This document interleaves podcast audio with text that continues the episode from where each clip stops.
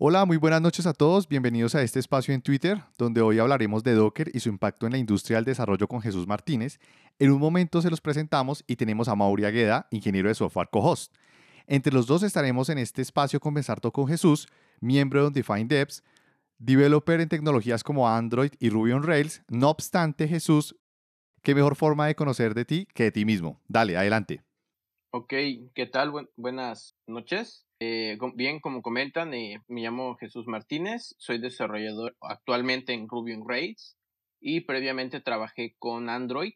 Eh, soy miembro de los Undefined Devs y soy una de las personas que pues, más que nada le gusta es agilizar sus tiempos de desarrollo y pues soy muy fanático de las herramientas que te ayudan a optimizar tu environment. En este caso, pues Docker, lo descubrí hace dos años y posteriormente me pregunté por qué no lo ocupé desde que inicié, porque eh, pues yo igual programo en el ambiente de Linux, entonces cada vez que perdía Linux era porque tenía que mover configuraciones y ya por la parte de aprender y cometer errores eh, eh, podía perder todo el sistema y prácticamente haber conocido Docker me hubiera solventado varios problemitas y ahorrado varias horas de desarrollo.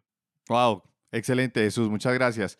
Bueno, gracias por compartir un poco de tu experiencia y, esa, y esa pequeña historia, pero por ahí vimos que justo arrancaste con una serie de videos enfocados a Docker en tu canal de YouTube. Partiendo de allí, ¿por qué contenedores? Ya entiendo parte del por qué, del problema que resuelve, pero más allá de eso, ¿por qué? ¿Por qué elegirlo? ¿Por qué contenedores en sí mismo y no, por ejemplo, otro tipo de tecnologías? Prácticamente para mí utilizar containers ah, en, en, vez de utilizar lo que es máquinas virtuales para mis environments, que es otra configuración posible con background, si no mal recuerdo. Cuando tú utilizas, en mi caso, yo al utilizar Docker solo descargo lo esencial para que, para que la imagen, ya sea de dicho sistema, funcione. Y yo nada más me centré en descargar la imagen, que pesa como unos, dependiendo la imagen, 500 megabytes con eh, Ubuntu. Y si fuera una imagen de Alpine, pesa unos 87, unos 90. A comparación de que tengo de descargar un giga de imagen, lo cual si vas a ocuparlo en tu máquina como sistema operativo principal, no es ningún problema. Sin embargo, yo nada, nada más tengo que descargar una imagen para Docker y no descargar una imagen para crear una máquina virtual que todavía tengo que instalar las dependencias, que todavía tengo que instalar este, el environment manualmente y si yo me muevo de máquina por X o Y, tendría que volver a hacer lo mismo. Entonces, con Docker y con una máquina virtual o con tu propia máquina, en este caso hablando de Linux, yo podría hacer esa configuración. Sin embargo, hay una diferencia de ocupar quizá una hora en configurar lo que es mis Docker files lo que es mi Docker Compose a hacerlo una sola vez contra lo de hacerlo manual siempre y estar buscando, porque es lo habitual, entre la documentación de los requerimientos que tú necesitas. No es lo mismo, eh, por ejemplo, tener un environment que tú haces para tu proyecto que unirte a una empresa de desarrollo que tiene no uno, varios proyectos y que son codependientes para ciertas funciones entonces tú tendrías que tener varias configuraciones y eh, a veces no se tiene el tiempo disponible y con Docker y los containers y lo que es el espacio aislado me ayuda a yo nada más levantar con un comando lo que es el Docker Compose y ponerme a trabajar en cuestión de minutos dependiendo de lo que se descargan las imágenes la primera vez y la siguiente y las próximas veces ya estoy prácticamente nada más tirando el comando para levantar y ponerme a trabajar. Y pues si haces bien tus Docker files, prácticamente no tendrás por qué rehacer la imagen varias veces si lo estás haciendo en, ambiente de desarrollo. Entonces, por, por ese tipo de soluciones que a mí me quita, me ahorra demasiado tiempo y lo cual yo no puedo decirte cuánto tiempo porque ya no me preocupo a decirte que sí perdí varias horas en configuraciones de environment en, mis, en mi laptop, que la formateé, no sé, como unas, ah, unas siete veces quizá, así tal cual, lo mínimo, porque, o sea, trabajar en Linux es, cuando vas iniciando es aprenderlo a prueba y error. Sí, sí. Entonces, entonces es de que ya no te puedes equivocar hasta cierto punto. Hoy en día ahí tengo mi máquina y funciona bien, pero la diferencia es que ahorita tengo mi máquina principal con, bueno, el disco principal con Linux Mint, la versión 20.3, si no mal recuerdo, a lo mejor estoy exagerando, o 18, no recuerdo, o 19, no recuerdo, desde hace dos años y no lo he formateado. A tener que estar este, batallando con mi laptop por estar haciendo varios environments, varias configuraciones. Y ahorita estoy hablando, por ejemplo, de tecnologías como Ruby on Rails, Node, PHP, eh, que puedes configurarlos en Docker, en Docker y sus containers. Sin embargo, también estar switchando entre versiones y todavía si dices, ok, eh, versiones de MySQL, versiones de Mongo, ese es otro mundo también. Entonces, Docker me absorbe todos los problemas y me da una solución muy sencilla. Y dependiendo de tu expertise, puedes hacer environments para tu equipo y que ellos, sin necesidad de saber backend y son front, pueden tener su environment en su máquina local y estar trabajando de manera a gusto y no tienen que saber este más que levantar el con el Docker Compose y ya están trabajando. Entonces, eh, sí, sí optimizamos mucho por esa parte de Docker, sus containers sí te requiere varias cositas de conocimiento, pero si nada más vas a, levantar y a, programar, te resuelve muchas cosas y más cuando se integran nuevas personas a, tus equipos.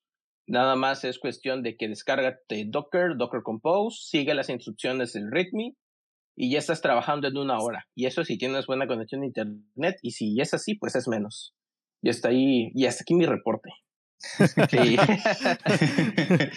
Excelente. Recapitulando un poco y eh, un poco de contexto a las personas que se están uniendo, eh, defines como a Docker como una herramienta que, que te permite agilizar en gran medida la parte de desarrollo. Si quieres hacer experimentos, si quieres, pues sí, básicamente hacer experimentos, eh, Docker es una opción porque puedes crear y destruir de una manera muy ágil sin necesidad de preocuparte por tu host, ¿no? O por, sí, por tu sistema operativo host, que en este caso mencionas, estás principalmente orientado hacia Linux, pero hay, hay, dos, hay dos puntos importantes que tocas acá y que me gustaría que, que nos ayudaras a profundizar un poco desde tu perspectiva. En sí, ¿qué, qué es Docker? Porque recién, recientemente Joao te preguntó por qué contenedores y empezaste a meter eh, Docker, ¿no? es, es, está a la par, ¿no? Pero para, para, una persona que no conociera lo que es Docker en sí, ¿cuál, cuál crees que sería como que el, el concepto adecuado para definir a Docker? Y tocaste otro tema también, empezaste a mencionar Docker Compose. Entonces, si nos pudieses aclarar un poco estos dos conceptos y, y, en qué está relacionado con la, con la parte de desarrollo, ¿no? Por favor. Sí, claro. Ok, eh, Docker como tal es una herramienta que te permite crear espacios de software aislado dentro de tu máquina y que estos espacios aislados con Docker se denominan o se conocen como containers. Los containers como tal tienen una parte de software que no va, ese software no va a salir de ahí. Tu máquina como tal nunca, no va a tocar, que viene siendo las configuraciones de esos containers, y los containers no van a tocar la configuración de tu máquina. Es decir, todo lo que hagas dentro del software, que es eh, dentro del software aislado, que es un, se denomina container, te ayuda mucho a que si tú dices, bueno, en mi caso yo ocupo Linux, sin embargo, cuando me paso a, a trabajar en la Mac, yo nada más hago los mismos procedimientos que es con Linux. El espacio aislado que yo voy a crear tiene las mismas instrucciones y tiene las mismas versiones. Por ejemplo, vas a trabajar con JavaScript, vas a ocupar eh, Node, la versión 9, 10, 12, 11, la que gustes. No sé si la 12 es la última, pero ya que seleccionas eso, configuras lo que es un archivo que se llama Dockerfile. El Dockerfile, como base principal, le colocas sobre qué imagen va a trabajar. Las imágenes son lo es el software que va, que va a aislarse dentro del container. Esa imagen puede ser imagen de un sistema operativo, una imagen de un lenguaje, una imagen de un framework o una imagen de base de datos. Hay, existen otras quizá, yo nada más he llegado a trabajar con estas cuatro, o sea, las categorías que he visto y ya que tienes esto, tú puedes trabajarlo de distintas formas y aquí es donde eh, empieza lo entretenido. Tú puedes decir, bueno, yo voy a trabajar un espacio aislado donde voy a crear mi proyecto y voy a utilizar Node. Tú de, en el Dockerfile como primera instrucción dices, ok, la primera línea es una instrucción que se llama front y le pones aquí, desde aquí voy a iniciar a trabajar sobre la, la imagen de Node.js. Si tú eres programador que ocupe, no sé, PHP, eh, colocas el tag. El tag es la referencia a qué versión vas a ocupar, la versión de la imagen y ya por ende entiendes ahí en, el nombre qué versión de, de lenguaje es. Puede ser PHP 5.6, 5.4, las versiones nuevas, la 7.1, 7.2, si no mal recuerdo, y la no me acuerdo cuál es la más reciente actualmente, pero estas, estas que comenté son las que yo he trabajado.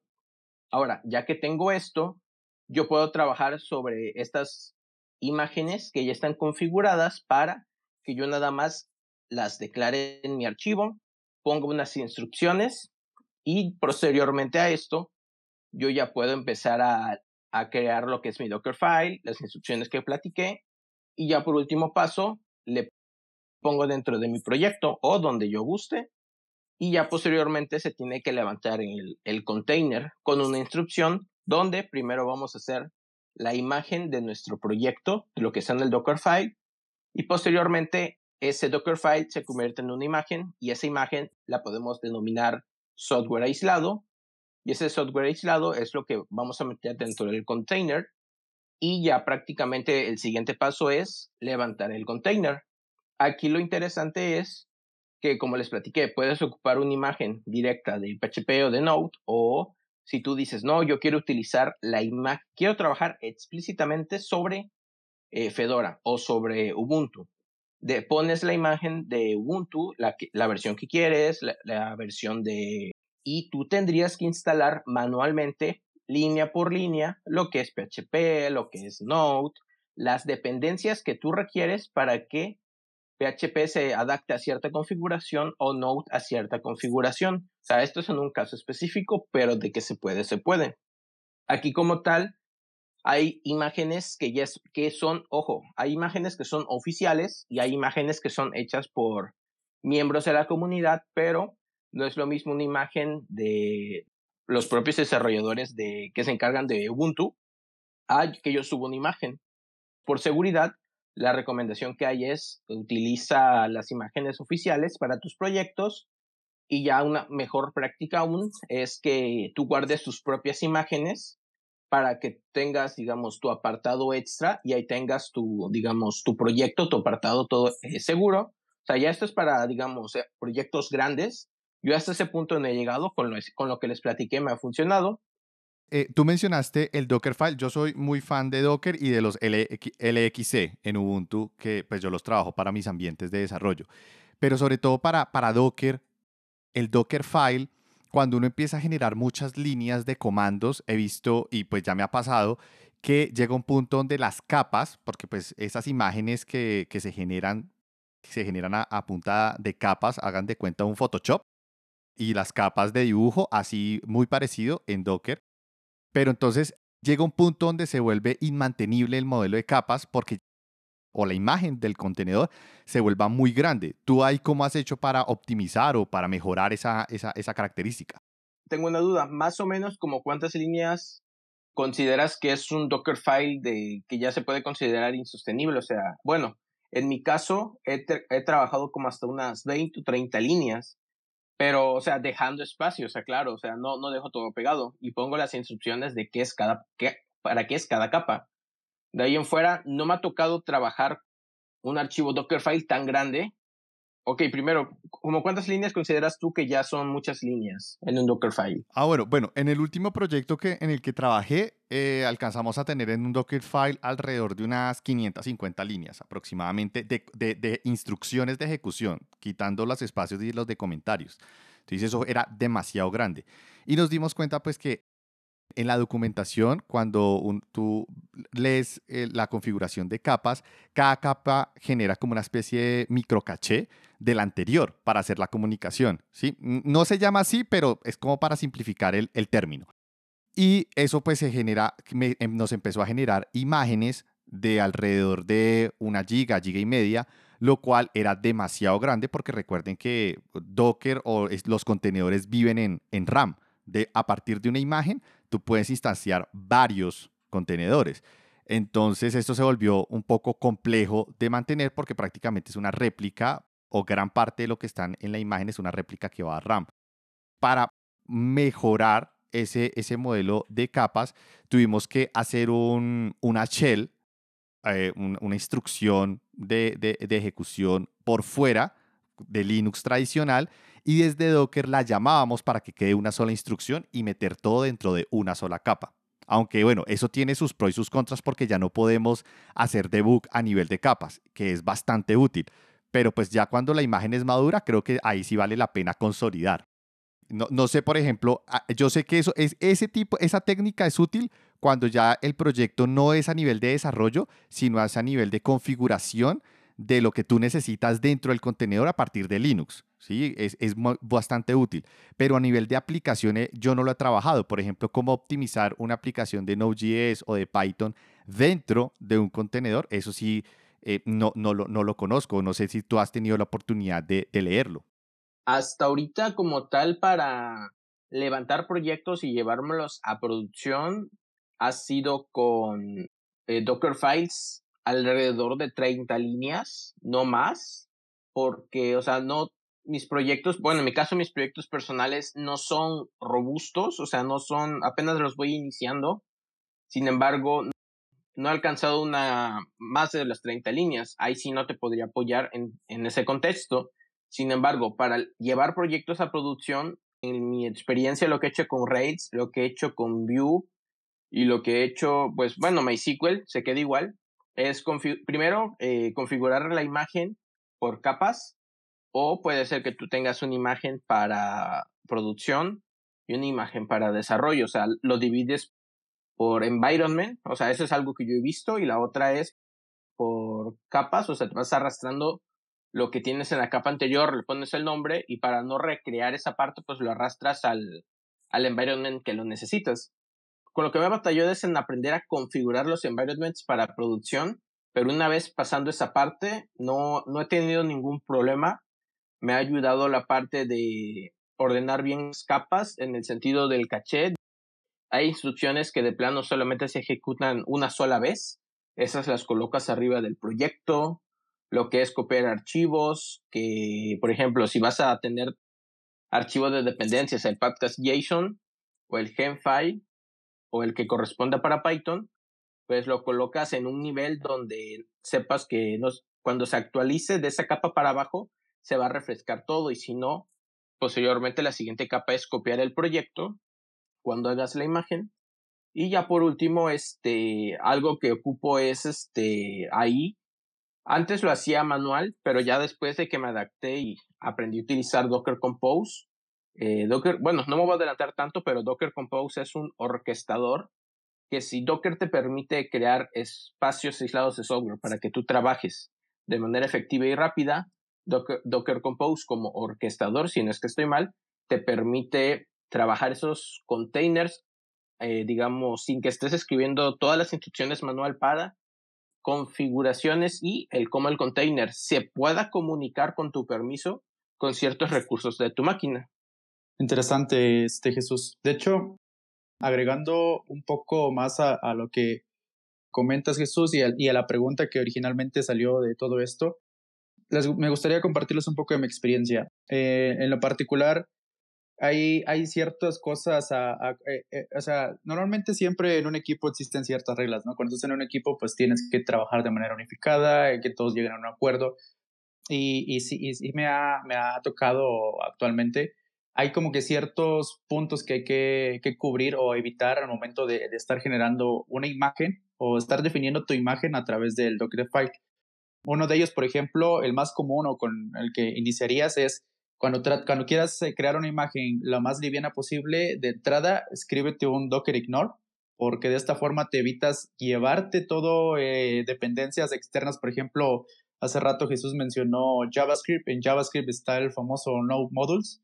Ese es un primer punto que debes de, considerar, ¿no? Como, como desarrollador, cuando construyes eh, tu Dockerfile, de la par debe de haber un Docker Ignore, y, ignorando obviamente o agregando las reglas que permitan no meter ese tipo de hoyos negros como bien menciona Joao, que en este caso sería, por ejemplo, un Node Modules o, un Disk, que también es, un, es una carpeta muy común. Inclusive, eh, si, trabajas, por ejemplo, con Git, una de las, de las reglas que debería de haber ahí es eh, el punto Git, o sí, el, punto Git que al final es un, una carpeta oculta que existe dentro de Git donde tiene todo ese almacenamiento de, de, versionado, porque pues ahí te estás llevando diferentes copias de tu, de tu código y no tiene sentido llevártela. También otro de, de los puntos importantes es, eh, como bien se mencionó al inicio, el, tema de caché. Eh, se supone que cada, cada instrucción que vas agregando va creando una nueva, una nueva capa eh, de caché. Sin embargo, si tú quieres invalidar la otra, o sea, una, una, una, una capa anterior, vas a invalidar todo, es decir, no puedes reutilizar parte de, ah, estoy en la línea 1, luego voy a la línea 2, luego la línea 3, quiero eliminar la línea 2, pero la línea 1 la quiero usar. No puedes hacer eso. Entonces, una opción o una estrategia a seguir es que trates de acomodar todas tus reglas, bueno, todos tus comandos, los normalmente los run que llegas a, usar dentro de un Dockerfile de manera unificada. O sea, es decir, trata de hacer todo en, en una misma instrucción para que esta forma trates de optimizar esa capa de caché y todo quede en esa misma. Si tienes que volver a correr, pues corres todo de manera unificada y no paso por paso, porque cada paso pues vas creando una, una, una capa adicional. Otro tema, y este es este, este hay que meterse mucho ya directamente al código para realmente entender qué es lo que hace. Hablando código de Docker, es que eh, una buena práctica es usar copy en lugar de add, porque add lo que hace eh, internamente dentro de las cosas que realmente debería hacer, también te descarga cosas por detrás, eh, que son principalmente archivos remotos, luego los extrae, en fin, hace, tiene una, no es solo copiar, sino que también hace un sinfín de cosas por detrás que, que tú no te das cuenta.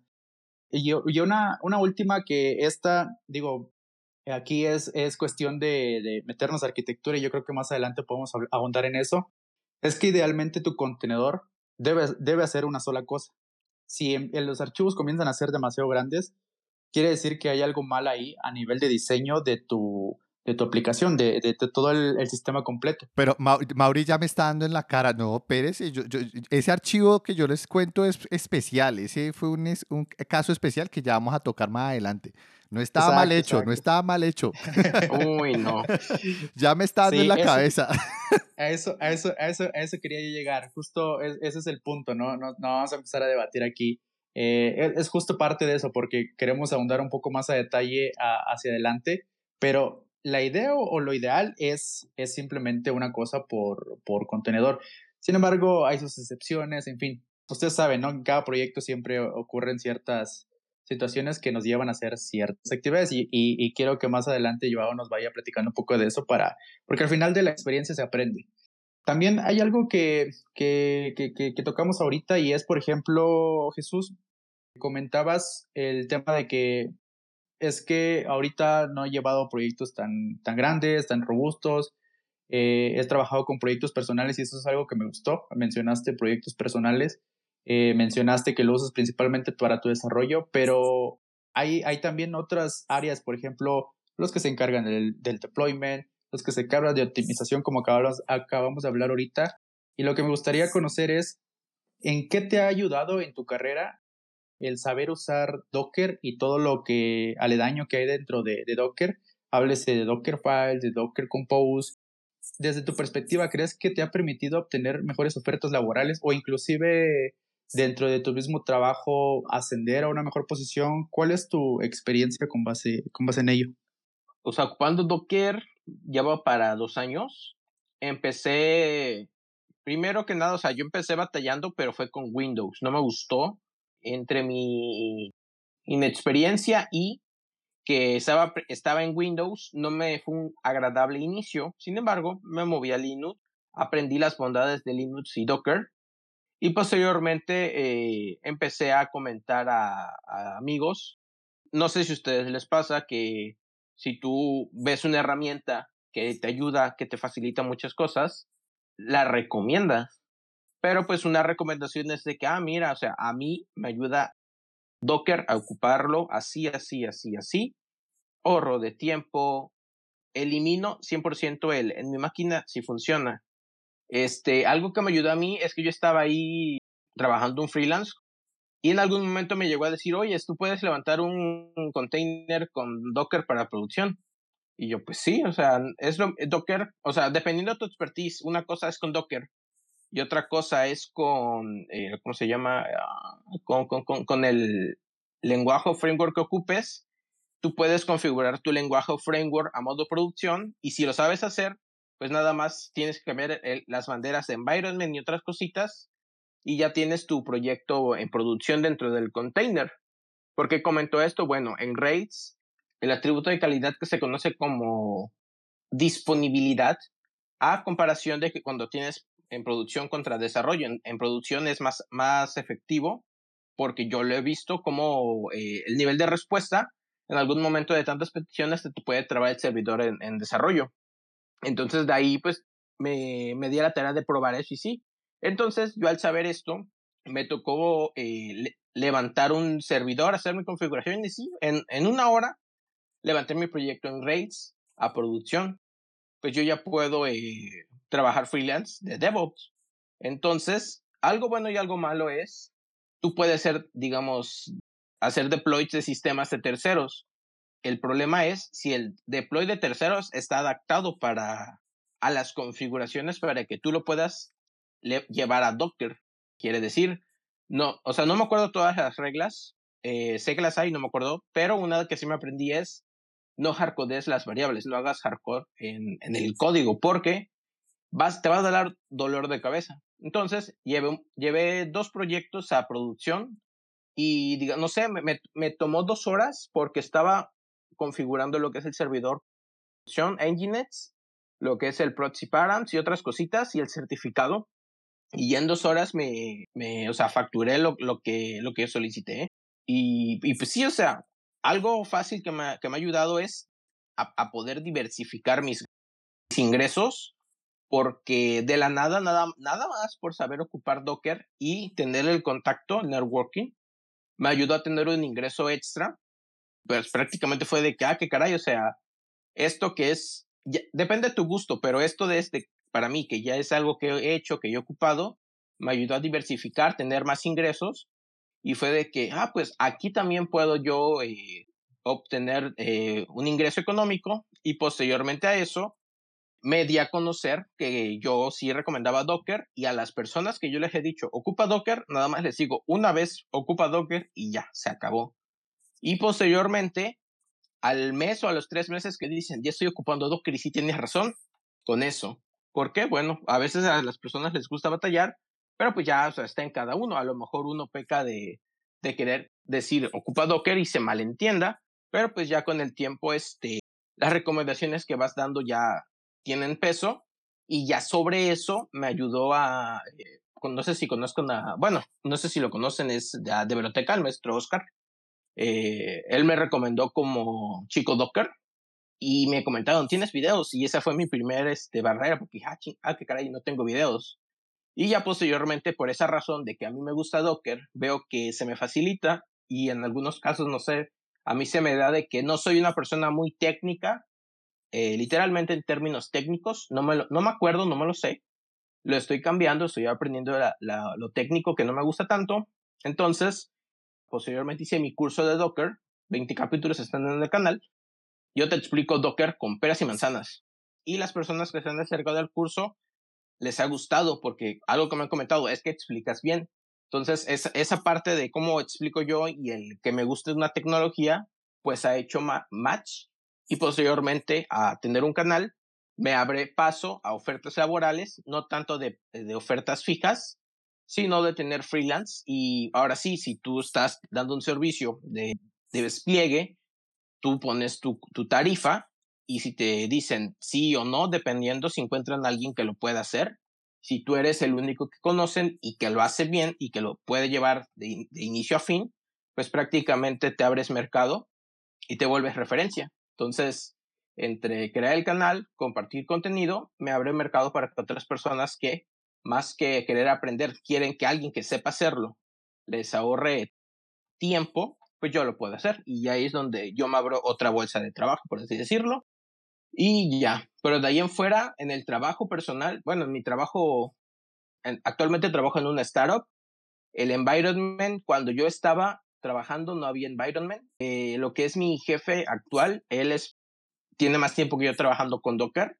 Entonces, en base, él se encargó de hacer, de dockerizar los proyectos y en base a eso yo aprendí buenas prácticas y a lo que viene siendo el separar por multicapas, el multistage, si no mal recuerdo. Y ya después de eso, me, me ayuda a que si yo quiero aprender algo o quiero, digamos, no sé, enviar correos, no necesito estarlos enviando literalmente, sino hacer el proceso de simulación. Y en este caso hay una imagen, no me acuerdo el nombre, que se encarga de recibir los correos. Y prácticamente estoy en desarrollo enviando correos sin la necesidad de tener un, digamos, de Amazon.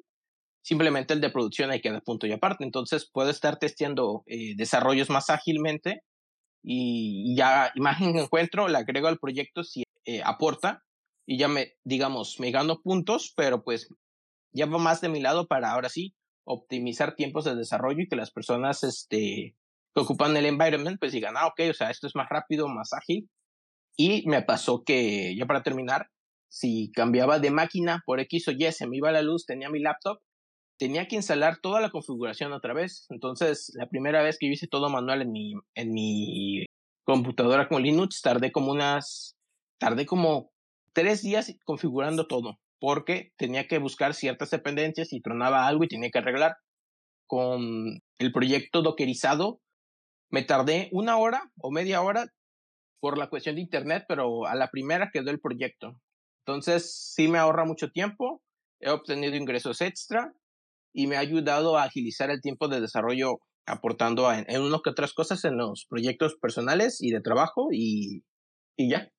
Súper, súper valioso ha pasado, yo lo he visto y principalmente lo veo aquí en Twitter, que me he dado cuenta que hay varias personas que, a pesar de que ya es una tecnología que ya lleva sus años, como que no, no se animan a, a, a probarlo, a, pues a, saber de qué, de qué va, ¿no? Y, y justo que compartas esos puntos creo que son bastante valiosos porque a veces te quedas con la duda, ¿para qué, para qué lo estudio? No lo estoy usando.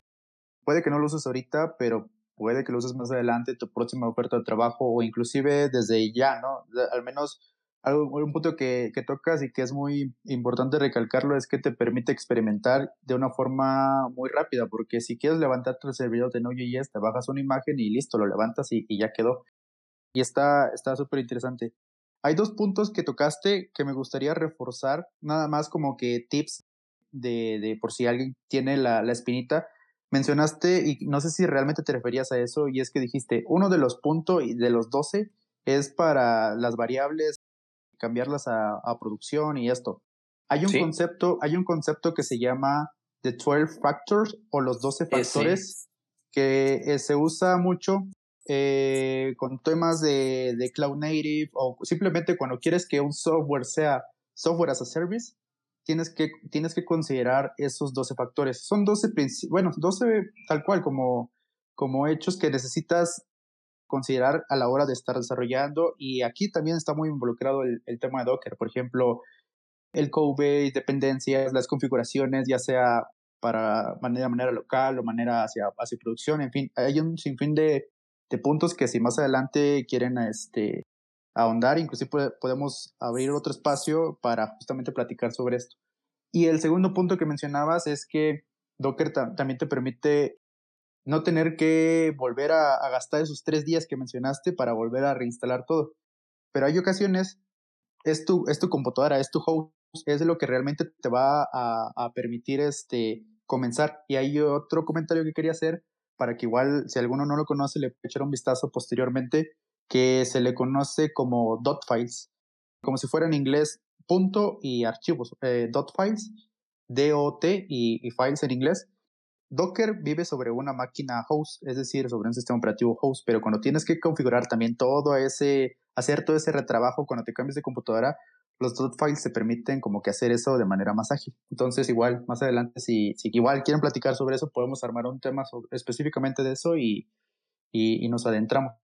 Y ahora, la, la, pregunta que tendría hacia ti, Jesús, de porque escuché Docker, Docker, Docker, Docker y Docker, pero como en el mundo de JavaScript que encuentras, volteas a la izquierda, ves cinco frameworks ya en fila, volteas a la derecha y ves otros 10 frameworks o bibliotecas, ¿por qué Docker y no alguna otra de estas alternativas que existen? Por ejemplo, Linux Container que nos mencionó Joao, que esto ya de hecho viene mucho antes de, de, de, Docker, o Podman que surgió últimamente por toda la controversia que hubo en entre Kubernetes y, y, Docker. ¿Por qué te has dado eh, o te has enfocado más en, en, el tema de Docker? Si nos pudieses compartir tu, tu punto de vista. Ok, Primero es porque me llama la atención cómo funciona, qué es y para qué se ocupa. Si me dicen, por ejemplo, Docker se ocupa para esto, esto, esto, lo que platicamos, y yo hubiera visto que tengo que batallar para configurar cosas en cuestión de más investigación y todo eso, o resolver muchos problemas, environment, en, no tanto en configurarlo con tu proyecto, para configurarlo con tu máquina o me diera problemas seguidos, sinceramente no lo hubiera seguido ocupando. Comento esto porque, como tal, bueno, dije problemas, pero problemas, digámosle, de pérdidas de tiempo.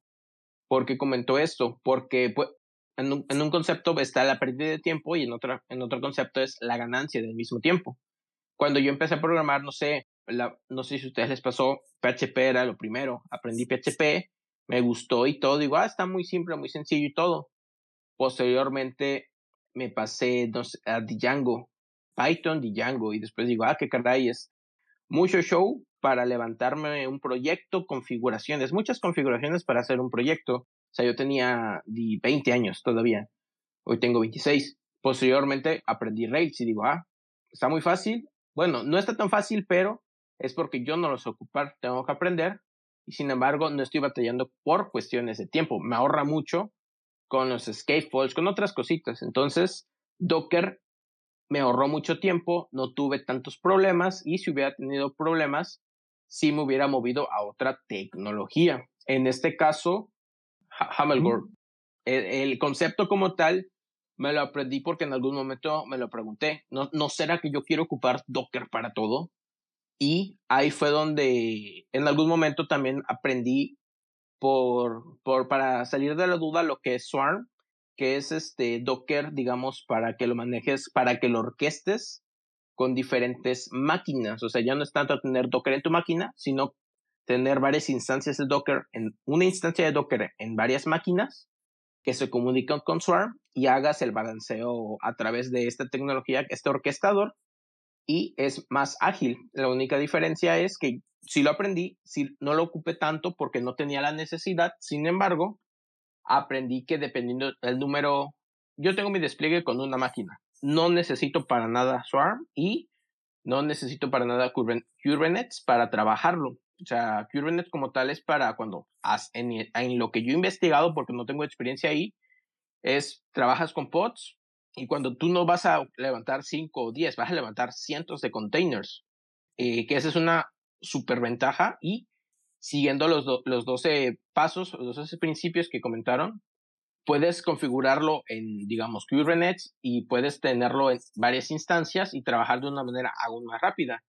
En resumen, Docker me gustó, no me trajo problemas y al contrario, me trajo ingresos económicos, fue una curva de aprendizaje que dependiendo qué tanto lo ocupes y qué tanto necesites, vas a ir investigando más y más y más. Tú puedes compartir tu máquina, compartir tanto de memoria, tanto de recursos. No me he metido tan a fondo. Sin embargo, eh, hasta el momento es una herramienta que yo ocupo día a día. No he tenido problemas, he ganado tiempo, ingresos. Cuando no ocuparía Docker es, por ejemplo, por ahí lo comenté en la tarde, supongamos, vas a hacer un proyecto demo de una que vas a ocupar una vez, no, no voy a configurar un Dockerfile porque la primera vez, no sé, dependiendo de lo que ocupes, puede ser de minutos a una hora en mi caso. Y algo que he visto que no tiene caso que vaya a hacer un Dockerfile para un, un proyecto de unos minutos, una hora y que ya no lo voy a volver a ocupar. El otro caso es cuando yo quiero estar o quiero conocer un lenguaje, pero no lo voy a instalar en mi máquina porque nada más lo voy a ocupar para ver qué hace, pues ahí ocupo Docker. Algo que sí he aprendido es a reconocer cuándo no ocuparlo y, y ya no, digamos, no abusar de la herramienta para todos lados, sino saber cuándo sí, cuándo no y, ya, eso, eso, sería todo en resumen. No, muy, muy bacano lo que, lo, que, lo que comentas, me parece excelente. Y antes de continuar, eh, hay una pregunta de Marcelo o hay un request de Marcelo. Entonces, Marcelo, te voy a subir como speaker para que, para que nos hables. Listo, ahí ya estás como speaker. ¿Cómo estás, Marcelo? Sí, no, eh, más bien para agregar que, algo también que, que es interesante con el tema de Docker es que ayuda bastante en, en, proyectos de open source si uno quiere, eh, si uno quiere buscar eh, contribuidores, porque si es que con un comando, un, un, Docker o un Docker Compose, uno con un comando puede tener todo el entorno listo, es mucho más eh, probable que alguien quiera, que pueda experimentar en tu código y pueda aportar también. Oye, eso es muy cierto. No sé si ha tenido oportunidad de meterse al, al nuevo feature de GitHub que se llama Code, Code Spaces o Code Space. Justamente toca un buen punto, Marcelo, porque hacen, hacen exactamente eso. Cualquier proyecto open source o cualquier proyecto que esté en GitHub y que esté ya justamente eh, eh, lo que, básicamente lo que hace internamente es hacer un container y correrlo por detrás de una interfaz de Visual Studio. Entonces, ya no te tienes que preocupar por toda la configuración que normalmente ha estado comentando ahorita en todo este proceso Jesús, sino que te enfocas a, a, sacarle provecho a la, al feature que es ese, ese pedazo de código cubre. Entonces, muy, muy cierto. Sí, total. Muchas gracias, Marcelo. Y bueno, ahora bien, y retomando la cuña que me hiciste, Mauri, de, de ah, es que el proyecto puede estar mal hecho. No, no, perece, acá, acá, acá me puedo defender, acá me va a defender. Ahora bien, sí es cierto que los, que los orquestadores, no, no tanto, sino los, las herramientas de containerización nacieron principalmente para aplicaciones modernas y llamadas cloud native para empaquetar el desarrollo. Ahora se está viendo un esfuerzo para llevar aplicaciones monolíticas a contenedores.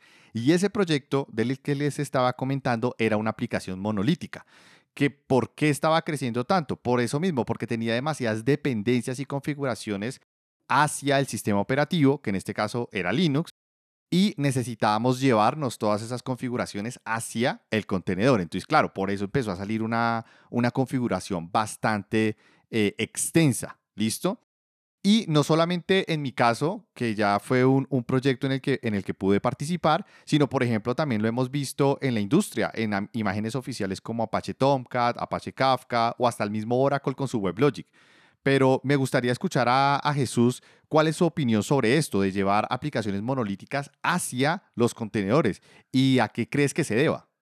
En lo que he trabajado, cuando yo inicié Docker en estos dos años, actualmente trabajo en, en un startup, pero al inicio, cuando, hice, antes de que diera el salto, trabajaba en una empresa este, de, de desarrollo, eh, o sea, todo en casa, pero eran puros, puros monolitos, o sea, era un show, porque como comentas, o sea, ese es un punto, no me he metido tanto, pero lo he visto. Tener un proyecto eh, monolito implica, eh, a lo que yo sé, es escalamiento vertical. Es decir, tenemos una máquina y no es lo mismo eh, tener cuatro máquinas con un giga de RAM y más procesador para estar balanceando las cargas a tener un monolito con no sé cuánto de RAM, no sé, unos cuatro, unos, no sé, muy exagerado, sí, unos ocho. sí, es exagerado. Los monolíticos son impresionantemente exagerados. es cierto. O sea, y esto es lo más curioso. O sea, eh, bueno, aquí aclaro, o sea, no, no, dependiendo la persona y cómo lo haga el equipo, o sea, en este caso, lo que comenta es, tiene un monolito. Sin embargo, o sea, en mi caso voy a comentar que el monolito que yo vi y que tenían en vertical estaba mal hecho y querían escalar eso. Entonces, a cada, cada cierto tiempo es que comentaba, iban con Consumer Support y les comentaban, es que requieren un paquete más grande. Y eran de que, a ver, o sea, o sea, acá entre nos, el proceso de lo que se pagaba, porque lo vi en la página, era el paquete de en pesos mexicanos de 80 a 120 mil pesos mexicanos. No sé el periodo, o sea, ya depende de tu contrato con el servicio, pero era lo que pagaban, no sé si por mes o cada cuánto, para, para un sistema monolito, o sea, uno. Y aquí es donde está mi experiencia, que es, tú puedes tener un monolito y se puede llevar a containers. Eh, mm, no sé qué tanto, tú lo puedes llevar a, un container, sin embargo, entre menos respetes los 12 principios, es más complejo. De que se puede, se puede, pero es más complejo. entonces, imagínense que tú vas a llevar el proyecto a monolito, a containers, y vas a separarlo en varias instancias, pero esas instancias requieren para estar funcionando una cantidad absurda de RAM porque no están optimizadas, ya sea en proyectos, que es muy grande el proyecto y que no lo separaron en diferentes, no lo hicieron en servicios, entonces requiere más RAM, más procesos, o que tú requieras, no sé, 4 GB de RAM y lo estés separando en cuatro máquinas para que trabajen bien y que tú nada más estés ocupando uno.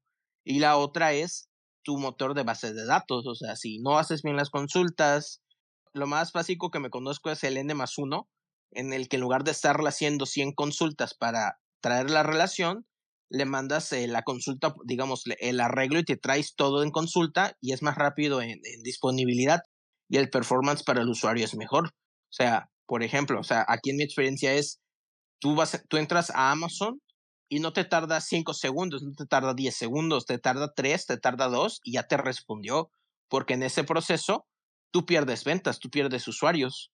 Entonces, a fuerzas tiene que estar bien optimizado.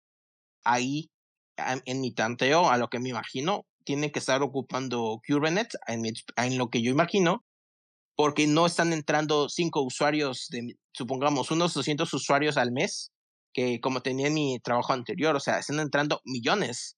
Entonces, eh, llevar un monolito se puede, es complejo y ya depende, primero, qué tanto esté bien hecho qué tanto respeta los 12 pasos y qué tanto puedas escalarlo, porque puede ser que el proyecto como tal no ocupe tanto recurso, digamos, eh, puede ser bien hecho, pero si el proyecto está muy grande, o sea, tiene muchas dependencias, por ejemplo, yo vi un proyecto con, no sé si ubican a Héctor de León, él ocupa mucho C Sharp y .NET. Sí, sí, sí, lo he visto, que, es de cabello largo y es como metalero.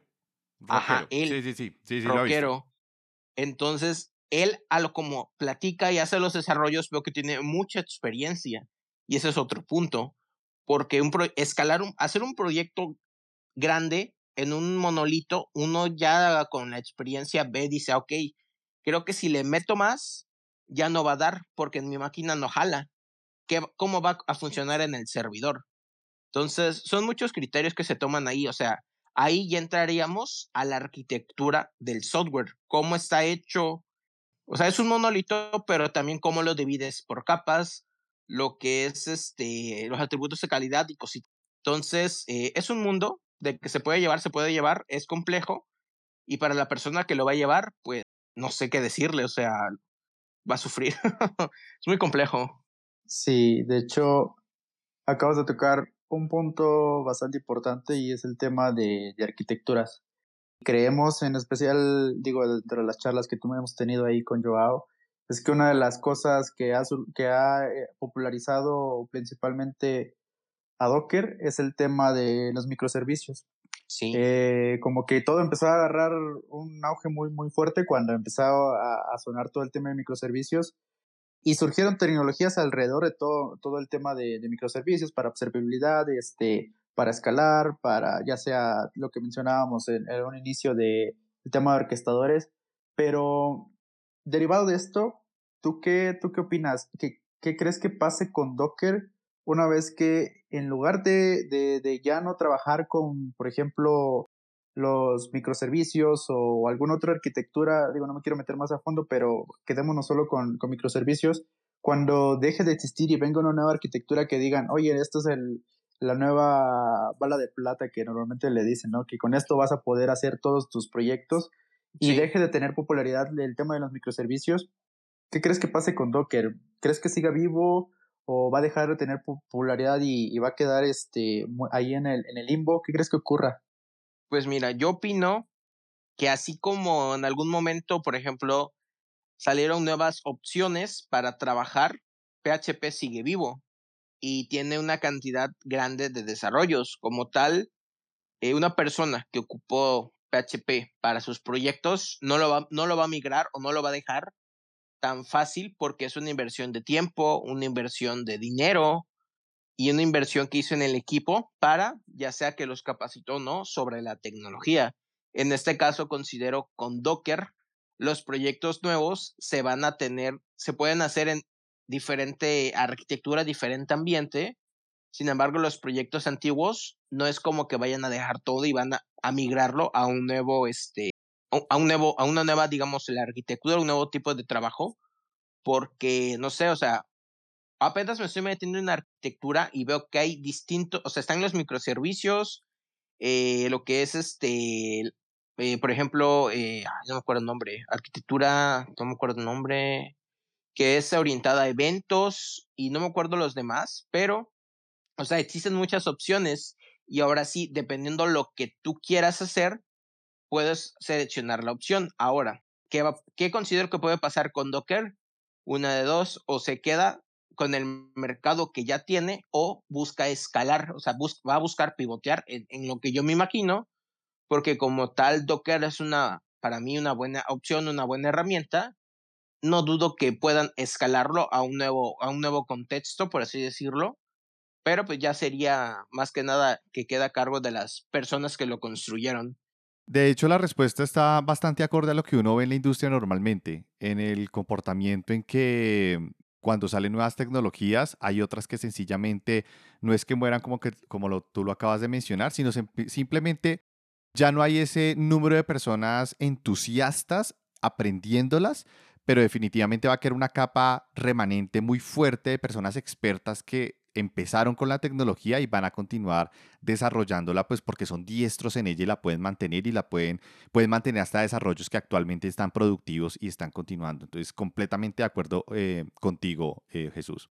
Y manteniendo esa línea, ¿qué tienes en mente? O sea, aparte de ahorita el curso de Docker, ¿qué temas o tecnologías tienes en esa lista de cosas por aprender y nuevas por hacer en tu canal? Ok, eh, el canal como tal creció demasiado con, hablando de Docker. Entonces, mi problema es esto, o sea, yo ocupo las tecnologías y si las meto a mi trabajo o en proyectos personales, adquiero, digamos, los tips que una persona aprende después de ocupar tanto una tecnología. O sea, esa recomendación de que tú puedes leer la documentación, pero la documentación no te dice ciertos tips que te ahorran muchísimo tiempo no te dice, puedes ocupar la última versión, pero tagueala. No puedes, bueno, eso sí lo dice. Puedes, eh, por ejemplo, ¿qué sería? Eh, ok, en la documentación como tal, algo que he visto cuando estás iniciando es descarga la imagen, tal, tal, tal, y configúralo y ya estás trabajando. Pero algo que no te dice en las primeras imágenes es, tú estás ocupando el usuario root. Créate tu usuario, créate tu configuración, créate tus permisos o sea, son cuatro líneas, tres líneas que ocupas y se acabó. Pero pues cuando yo estoy en mi máquina y estoy trabajando los archivitos, prácticamente te dice, eh, no, no tienes permisos, sino es, tengo que estar dándome los permisos y haciendo más cositas. O sea, eso es en mi experiencia y ya aprendí ciertas cositas. Entonces, por ejemplo, eh, de este tip que les platiqué, cositas así yo he aprendido y le he metido al curso. O sea, son 20 capítulos que son de instalación, de configuración, de volúmenes, de networks, de hacerlo todo manual. porque todo manual? Porque yo me hice a la maña de ocupar Docker Compose y desconocía Docker hasta cierto punto. Entonces, primero te enseño Docker, después Docker Compose, ahorita sigo con ello. Entonces, algo que he ocupado, pero no tengo esta experiencia que les platiqué que adquieres trabajándolo es Kubernetes. Cuando lo estaba eh, aprendiendo, o sea, todavía no acabado, pero me quedé con los pods, con Cube y otras cositas para, para trabajarlo.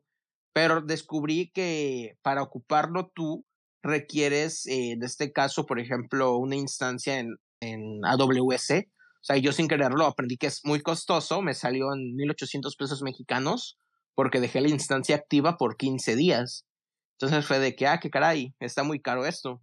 Entonces mi idea es aprender Kubernetes y empezar a llevar aplicaciones para pruebas a producción, pero si es una tecnología en mi consideración cara, porque pues ahí, digámosle, la gracia o, el poder es que levantes los, eh, los, ahora sí, los pods en diferentes máquinas y tener diferentes máquinas. Porque si no, ahí estás, digamos, eh, quieres matar una mosca con, no sé, a bazucazos, o sea, ocupas mucha potencia para algo que requiere dos o tres eh, de, digamos, de, dificultad. Entonces, ocupar Kubernetes, tengo, tengo la intención, pero todavía no me animo.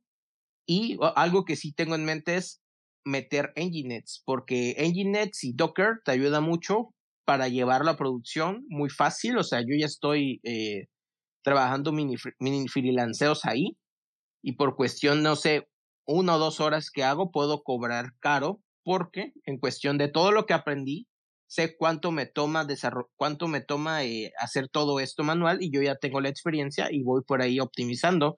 Entonces, si yo puedo hacer esto, y a alguien le gusta el área de DevOps, también lo puede hacer y ya es un ingreso extra para la persona. Nada más que ahora sí es este que te animes y que entiendas la responsabilidad que es llevarte un proyecto a, a producción y la otra es con ciertas buenas prácticas que deben tener las imágenes. Entonces va para allá en, en Kubernetes, en Nginx y posteriormente, no sé, eh, hacer un mini curso de RAIDs. Es la, es la idea que tengo ahorita, por ejemplo, así al aire para ir cerrando, eh, esta sección eh, la llamamos sección rápida. Es una sección que comienza a ser parte de estos espacios eh, en Twitter. Entonces, básicamente yo voy a lanzar una serie de preguntas o palabras y tú me tienes que responder lo primero que se te venga a la mente. ¿Listo? Si yo digo amarillo, tú dices pollo, así, rápido, ¿vale? Vale. Listo, entonces, ¿Ruby on Rails o Django? Rails. ¿Base de datos en contenedores? Sí. ¿Universidad o cursos en línea? Mm, Hoy en día cursos en línea. ¿Monolíticos o en contenedores? Sí. ¿YouTube o Twitch? YouTube. Red Hat. Seguridad. Oracle. Dinero. Amazon. Gastos. Gastos Amazon. Listo. Muy bien, Jesús. Muchas gracias. Muchísimas gracias a todas las personas. Es la primera vez que tenemos tanta audiencia. Muchas gracias por, por eh, haber compartido este espacio con nosotros. Mañana de nuevo, ocho y media, siete y media México, ocho y media Colombia. Yo estaré compartiendo por el timeline, como les dije, los horarios, el nuevo tema, el nuevo invitado. Y muchísimas gracias por asistir y nos vemos. Muchas gracias a todos. Chao. Estuvo buenísima.